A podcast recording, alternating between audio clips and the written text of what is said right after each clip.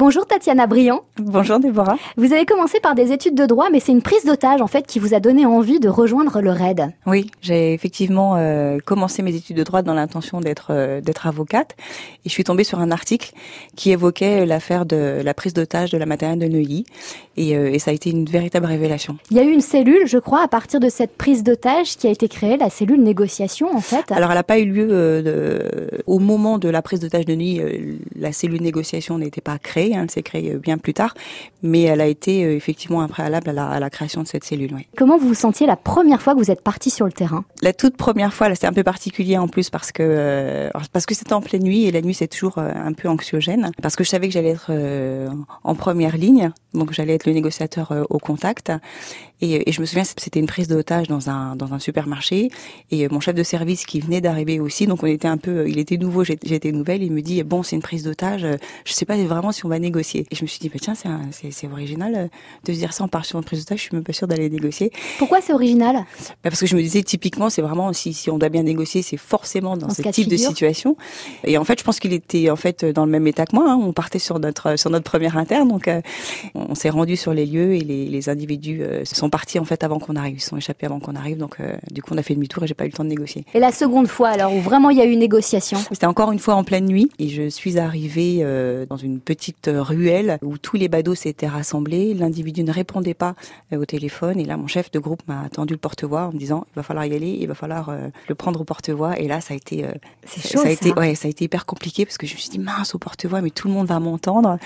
alors le forcené bien sûr c'était un peu l'objet mais surtout tous ceux qui étaient dans la rue, mes collègues et je me suis dit intérieurement faut pas que tu fasses une boulette. Et ça fout la pression d'autant plus dans ces cas-là j'imagine. Ça met un peu plus la pression parce que vous dites que déjà vous n'allez pas pouvoir créer du lien, pas d'intimité hein, parce que le porte-voix quand même c'est un peu compliqué pour créer du lien. Et je me suis dit, tout ce que tu vas dire va être amplifié. il fallait vraiment être concentré pour bien choisir ses mots. Quand la négociation échoue, est-ce qu'on s'en veut? Est-ce qu'il y a de la culpabilité? Forcément, on est toujours un peu déçu.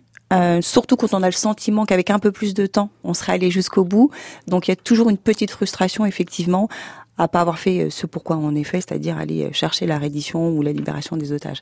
Après, on a tous conscience quand on est négociateur qu'à un moment donné, en termes de temporalité, si à l'instant T l'option de l'intervention est moins en risque, on va on va prendre cette option-là. Donc il y a une petite frustration, mais elle est toujours compensée par le fait que si la crise se termine bien, c'est quand même l'intérêt. Pendant 13 ans, vous avez été le seul officier féminin à être négociatrice euh, au RAID. C'est un métier plutôt masculin.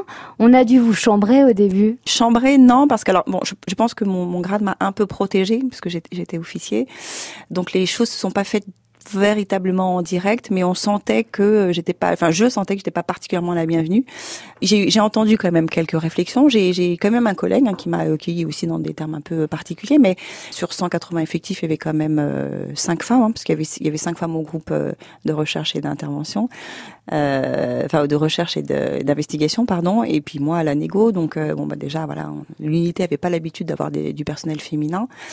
Et puis bon voilà, on est dans un environnement particulièrement viril, donc euh, c'est pas particulièrement une affaire de femme. Et à contrario, euh, avec l'expérience, est-ce qu'on vous chouchoute pas un peu plus? Avec le temps, effectivement, on a eu le sentiment qu'il y avait une, de toute façon, il y a une très grande bienveillance malgré tout dans ces unités-là, parce que euh, en dehors des périodes où euh, où l'unité n'est pas sur les interventions où tout le monde s'entraîne, il faut savoir que quand on part en intervention, on est vraiment, c'est un bloc hein, qui part et c'est une, une vraie fraternité et tout le monde protège tout le monde. Donc s'il devait y avoir des dissensions, bon bah tout ça c'est lissé, tout ça c'est gommé en intervention. Moi je me souviens qu'une de mes premières inter, justement, j'ai moi-même eu du mal à réaliser où j'étais. J'étais en train de découvrir finalement le raid et je suis moi-même impressionnée en fait. Donc je les regarde parce qu'ils m'impressionnent.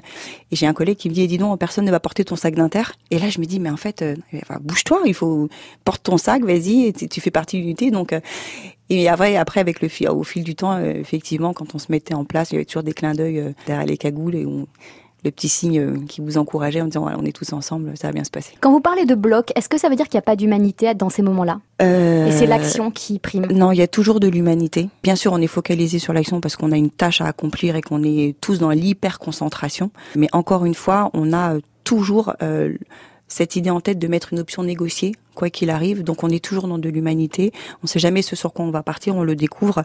L'humanité, elle est toujours présente, elle est toujours autour de nous. Être une femme au raid, s'il fallait faire la liste des inconvénients, ce serait lesquels? Il y en a forcément. Bon, déjà, il faut s'imposer, parce que ça reste malgré tout effectivement un milieu d'hommes, donc il faut pouvoir s'imposer. J'ai capitalisé sur ce qui nous rassemblait et pas sur ce qui nous différenciait. En fait, j'étais sportive, euh, j'avais fait de la gymnastique à un certain niveau. On avait déjà ce socle commun. D'abord, on était policiers tous. Ensuite, on était tous des sportifs, de grands sportifs. Et puis, on avait tous passé les tests extrêmement exigeant pour entrer dans une unité qui l'est tout autant. Donc je me disais, voilà, on a que des points communs finalement. Et puis ensuite, je suis rentrée euh, assez facilement. Je me suis pas braquée euh, sur les petites boutades ou sur les parce que ça, ça, cette bonne guerre, ça fait partie du jeu. Euh, voilà, si on se braque, c'est compliqué. Donc il fallait plutôt aller dans le sens du vent. Mais et en même temps, ce petit clin d'œil, ce petit coup de coude, il existe avec tous les opérateurs du raid. Donc je suis pas sûre qu'il n'y a pas avantage inconvénient. Je crois qu'il y a surtout beaucoup de chance en fait d'avoir réussi à intégrer ce, cette unité pour y faire le, le parcours qui a été le mien. Comment on se blinde face à la difficulté du métier, face au danger, face à la peur parfois. Alors déjà, ce sont des sujets euh, qui pour nous sont pas tabous parce que on travaille énormément en amont euh, on a un psychologue euh, clinicien qui fait partie intégrante de l'unité. On a des médecins qui font partie intégrante de l'unité. Donc c'est des, des, professionnels sur lesquels on peut largement se reposer. On a un groupe formation qui nous aide justement à mettre en place des exercices pour euh, résister dans le temps.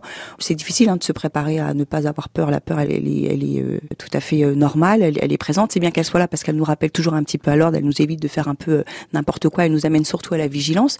Par contre, en revanche, il ne faut pas qu'elle devienne trop anxiogène et qu'elle soit complètement invalide donc il faut avoir cette capacité à la surmonter. Et pour ça, le travail d'équipe, la cohésion et le collectif, c'est juste énorme. Il faut se dire que voilà, encore une fois, on fait bloc, on, est en unité constituée et on est avec les collègues, on connaît son travail et on fait le job ensemble. Donc ça, ça aide à passer toutes les craintes qu'il pourrait y avoir et, qu'on, les, surprises hein, qui peuvent nous attendre sur ces situations de crise. Il faut avoir sacrément confiance hein, en ses collègues. C'est essentiel. Hmm. Sans ça, on peut pas travailler, c'est pas possible. Dans une négociation, il y a toujours des compromis. Je vulgarise, hein, mais en gros, hmm. si vous faites ça, on fera ça. Est-ce que le négociateur tient toujours sa parole ou il faut mentir parfois? Alors, il faut surtout pas mentir. Ça, c'est vraiment, euh, pour le coup, un, des premiers messages qu'on fait passer euh, lorsque l'on forme nous-mêmes euh, nos futurs négociateurs. C'est que le mensonge peut venir véritablement anéantir tout le reste de la relation. Donc, on ne ment pas on doit trouver ou mettre en place des solutions alternatives pour pouvoir refuser par exemple une demande, pour pouvoir aller chercher du renseignement. C'est à nous de mettre en place des mécanismes, mais on ne va pas mentir, c'est extrêmement préjudiciable. Parce que le mensonge, il peut euh, être dévoilé euh, après, une fois que la personne a été euh, capturée. Si vous faites ça, si vous prenez le, parti pris de mentir, ce que vous pouvez faire, hein, mais un, il faut d'abord être capable de maintenir votre mensonge dans la durée, et puis surtout si vous prenez le risque d'être un peu démasqué, hein, et pourquoi on ne prend pas cette option de la négociation? Parce qu'on n'est jamais à l'abri de retrouver ces individus sur une intervention demain après-demain.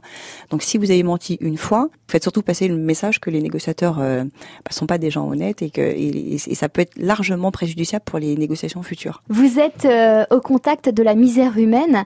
Parmi les profils les moins ouverts à la négociation, il y a les gens désespérés.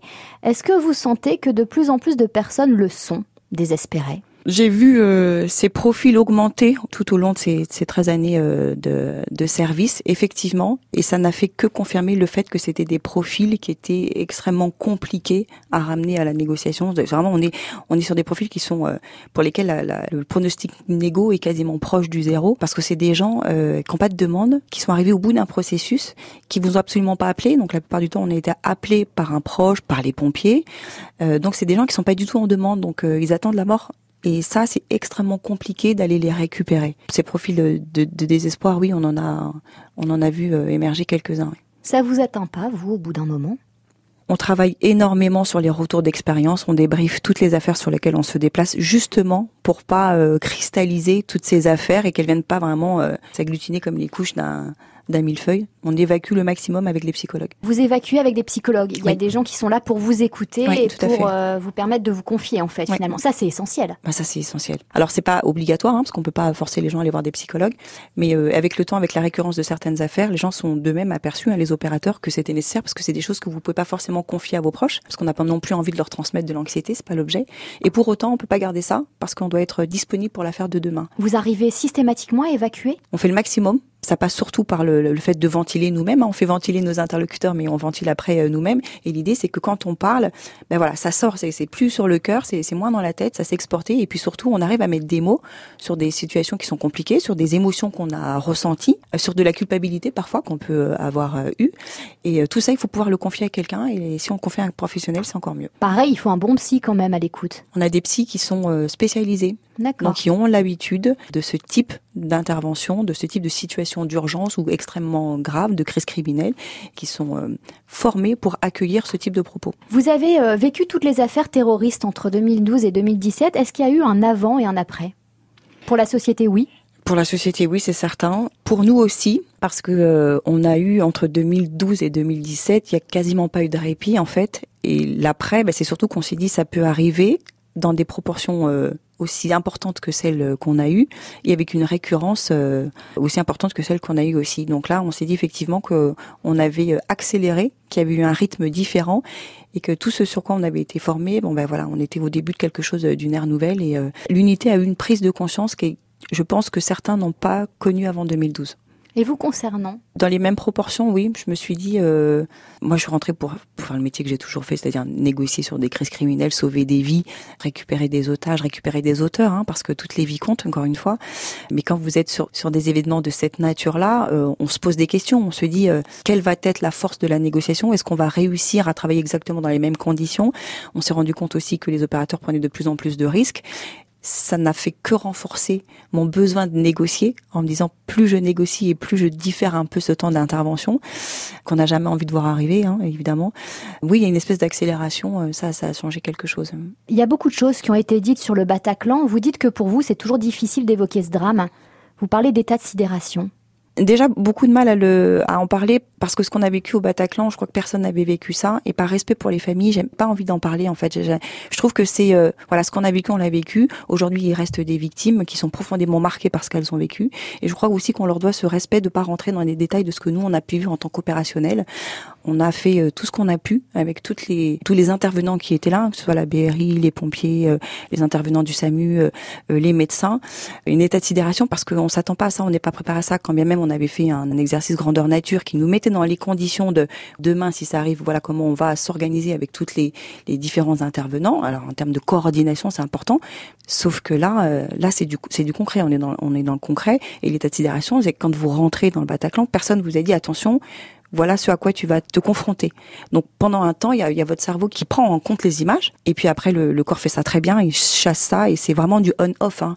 Et on y va parce qu'on est programmé pour y aller. Et donc après les choses s'enchaînent, et après on travaille, il y a que l'intérêt du travail, voilà. Mais mais oui, effectivement, c'est le Bataclan, ça a été vraiment particulier. Est-ce qu'on peut négocier avec des terroristes qui ne souhaitent qu'une chose, se faire exploser et faire un maximum de victimes? Alors on peut tenter de négocier. Toutes les fois où nous sommes en capacité de pouvoir négocier, on va le faire. Donc à partir du moment où le terroriste, quand bien même il a décidé de se faire sauter, il le dit pas forcément tout de suite, mais ne serait-ce que pour savoir si c'est son intention, il fallait lui poser la question. Et pour ça, il faut rentrer en contact avec lui. Et ça, ça fait partie du job des négociateurs. Donc oui, on peut négocier avec des terroristes quand bien même ils ont choisi une issue complètement funeste pour eux, pas moins qu'avec finalement un suicidaire ou un forcené de désespoir qui a décidé de toute façon qu'il allait en finir, qu'il allait mettre, mettre fin à ses jours. Euh, on est dans la même configuration, c'est-à-dire qu'on est avec des gens qui n'ont pas envie de négocier et pourtant on va quand même essayer d'aller prendre ce contact parce que l'idée c'est d'aller leur offrir autre chose que ce à quoi ils ont euh, pensé au départ. Est-ce que les médias sont pas parfois trop intrusifs? Moi je pense par exemple aux attentats de l'imprimerie de d'Amartin en Goël ou de l'hypercachère. On découvre par exemple sur BFM que des otages sont planqués dans la chambre froide. L'info passe à l'antenne et le terroriste est branché sur mm. cette chaîne. C'est grave, c'est même surréaliste cette scène-là par exemple. Bah moi j'ai euh, moi, ça, c'est quelque chose qui, dans ma carrière, m'a véritablement impacté. J'ai pas compris, en fait. Je, me suis dit, j'ai rien contre les journalistes, et chacun fait son job, mais je me suis dit, euh, à un moment donné, je me suis dit, on a beau être journaliste et, le devoir, c'est d'informer les gens, etc. Quand on est sur une situation comme ça, personne ne s'est dit à, un instant, ça pourrait être mon frère, ça pourrait être ma sœur, ça pourrait, je sais pas, enfin il était caché à l'insu de, de, ces euh, terroristes. S'il avait été découvert, je sais pas ce qui se serait, ce qui se serait passé. Je, c'est hyper grave. J'ai trouvé ça criminel presque. Ils sont en train de leur donner des infos ils savaient pas qu'ils avaient des otages et là on était en train de leur fournir des otages sur un plateau. Enfin c'est absolument catastrophique. Sur le terrain, comment vous prenez ces informations bah, bah, bien. Un, on se demande comment l'info a pu fuiter et puis ça, ça c'est un accélérateur de temps. Je me rappelle sur BFM, il y avait un des intervenants qui disait j'ai eu l'info par quelqu'un du RAID et c'est parce qu'ils sont à proximité de cette chambre froide que je me permets d'en parler. Je pense pas qu'il ait eu cette information par quelqu'un du RAID. Maintenant, euh, je suis pas à la place de journaliste, je sais pas comment il a eu son, son info. En tout cas, chez nous, ça a fait énormément de débat. Euh, on en a énormément discuté et euh, je, je pense pas que ce soit euh, parti de chez nous. Mais bon. Mais c'est un truc qui arrive encore.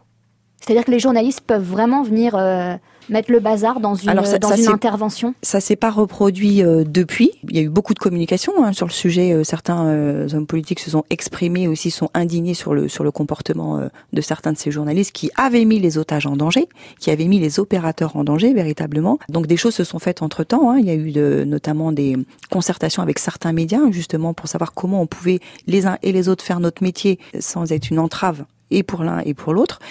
Maintenant, je ne dis pas que ça se reproduira pas. Ça, je ne peux pas le dire. Au moment des attentats, la police recevait des tonnes de jolis témoignages. Hum. Aujourd'hui, certains, pas tous, reçoivent des pavés dans les manifs. Qu'est-ce qui a foiré? Je pense que euh, on, a, on a cette culture de tout temps où euh, la police est un peu euh, mal aimée en France. C'est pas tant que la police reçoive des pavés qui me surprend, c'est ce comportement de solidarité où les gens sont allés vers la police comme s'ils les découvraient pour la première fois qui m'a surprise. Et c'est ça qui est triste, parce que je devrais plutôt être choquée par les pavés euh, qu'on reçoit, mais euh, c'est comme une espèce de pas de lassitude, mais je me dis bah je suis pas vraiment surprise en fait. Et ça c'est un peu dommage.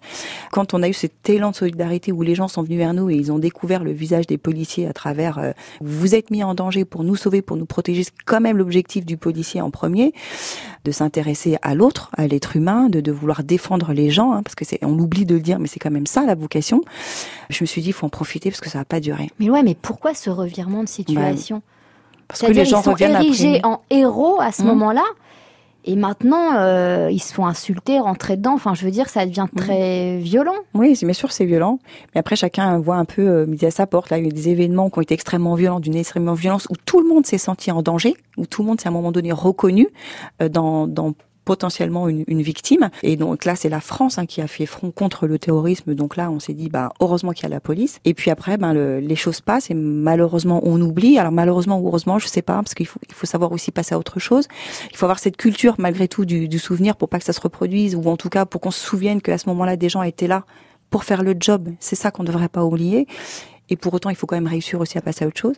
Et puis ben là, vous reprenez un peu le, le quotidien où une population euh, qui manifeste, qui est confrontée aux forces de l'ordre, qui, dans le même cas de figure, va de toute façon faire du maintien de l'ordre parce que c'est aussi son métier. Mais là, ça va être différent. Le danger est permanent. Il y a une phrase d'un de vos collègues que vous avez toujours gardé en tête. Lieutenant, quand vous quittez la maison, vous ne savez pas si vous allez revenir, alors n'oubliez jamais le bisou du matin. Ouais. J'ai fait mes premiers pas euh, dans, la police, dans un, dans un, commissariat de sécurité publique euh, dans les Yvelines. Il m'accueillit avec ça. Je me suis dit, waouh, c'est une espèce de, de, de nounours et qui m'accueille pour me dire s'il y a bien un truc qui est important, c'est ça, c'est le bousou du matin, partez jamais fâché. C'est ça qui m'a qui m'a fait prendre conscience. En tout cas, je m'étais pas posé la question, je m'étais jamais dit ça en fait. Je partais juste travailler. Il a mis ça dans mon esprit et ça c'est toujours resté. Ouais. La mort ne vous fait pas peur? Si, comme comme tout à chacun. Par contre, j'y pense pas quand je vais travailler. C'est plus les proches qui vous la rappellent. Oui, qui vous disent fais attention. Alors je dis t'inquiète pas, je fais attention. C'est rassurant Non. pour juste évacuer en fait. Euh, ça fait pour éviter d'en parler en fait. on dit oui, oui, non, mais en fait c'est juste pour dire c'est c'est pas un sujet. J'ai conscience du métier que j'ai choisi. Si on pouvait éviter de me le rappeler tous les matins, ce serait bien. Voilà. le RAID peut vous appeler H24, 7 sur 7. Parfois vous êtes bloqué plusieurs jours sur une affaire. Euh, Est-ce qu'on s'en veut parfois d'être omnubilé par son travail? Non, parce que c'est le cas dans beaucoup de métiers passion. Oui, parce que c'est exactement ce que j'allais vous dire. Mm. Quand on est passionné, c'est pas un sujet en fait. Jamais de culpabilité, jamais le, l'envie parfois de se dire non mais attends je peux pas comme ça donner toute ma vie pour mon travail, j'ai une famille, j'ai des enfants, enfin je veux dire il y a. On se le dit passer un certain temps en fait. Hein. Moi j'ai commencé euh, il y a deux ans, bah, quand j'ai fait le choix de quitter l'unité, où j'ai commencé en fait à être fatiguée de ces appels nocturnes, des départs au coup de sifflet, des départs où vous prenez l'avion, vous savez pas quand est-ce que vous allez revenir parce que vous partez à l'étranger sur un enlèvement. Alors c'est passionnant, mais quand vous revenez vous dites bon, il y a un moment donné peut-être qu'il va falloir quand même que je passe euh, à autre chose. Mais ça doit être dur de repartir parfois aussi. C'est dur au moment où ça sonne, et puis quand vous y êtes, c'est il est plus question de ça en fait. Et euh, il suffit que vous récupériez votre tâche pour que tout ça se soit, tout ce que vous pensiez avant, se soit lissé. Quand on arrête un métier aussi passionnant, ça doit laisser un grand vide, non? Ça doit faire bizarre quand même. Ouais, ça fait bizarre. Ça à quel niveau, par exemple? bah, Plein de choses. Moi, quand j'ai quitté l'unité, je me suis dit, euh, j'ai eu l'impression tout d'un coup d'un énorme vide, comme si j'étais plus rien. Et euh, j'ai de nombreux de mes proches qui me disaient mais ce que tu as été, tu le seras toujours? En fait, ça t'a, tu t'es construit aussi autour de ça, mais ça fait pas de toi ce que tu es devenu. En fait, c'est une, étape de ta vie. Euh, tu es toujours toi en fait. Mais moi, j'ai eu l'impression de oh, qu'on me coupait, euh, ouais, qu'on me coupait quelque chose. Et d'être inutile? Bah forcément parce que ces métiers-là ont tellement de sens. On, on est vraiment dans, dans ce qui selon moi a de plus beau, c'est on, sauve des vies. J'ai passé 13 ans de ma vie à sauver, à sauver des vies et tout d'un coup, plop, plus rien. Alors que c'est un, un départ qui est mûrement réfléchi. Hein. Je me suis dit, je vais pas faire ça toute ma vie, il faut être capable de passer à autre chose. Mon monde tournait autour du service, donc je voulais aussi me prouver à moi-même que j'étais capable de faire autre chose. Puis quand vous partez, euh, ces raisons qui vous ont fait partir sont exactement celles qui vous manquent. Vous êtes à la retraite du coup là ou pas? Non. Non. Je suis en disponibilité. Parce que, j'allais dire, vous êtes super jeune. Enfin, vous avez l'air super jeune en tout cas. je sais pas. Mais donc, quand vous dites que vous êtes encore. Euh... Donc non, j'ai fait une pause en fait. Hein. Je, suis, je suis en disponibilité. Voilà, c'est ça. En voilà. disponibilité, ça veut dire quoi? Bah, Ça veut dire que je me mets euh, hors de mon administration pendant un certain temps, hein, le temps que j'ai choisi, pour aller faire autre chose, explorer un autre univers professionnel. Ça, c'est ce que vous permet le RAID, par exemple? C'est ce que nous permet le ministère de l'Intérieur. Merci Tatiana Briand. Merci Déborah.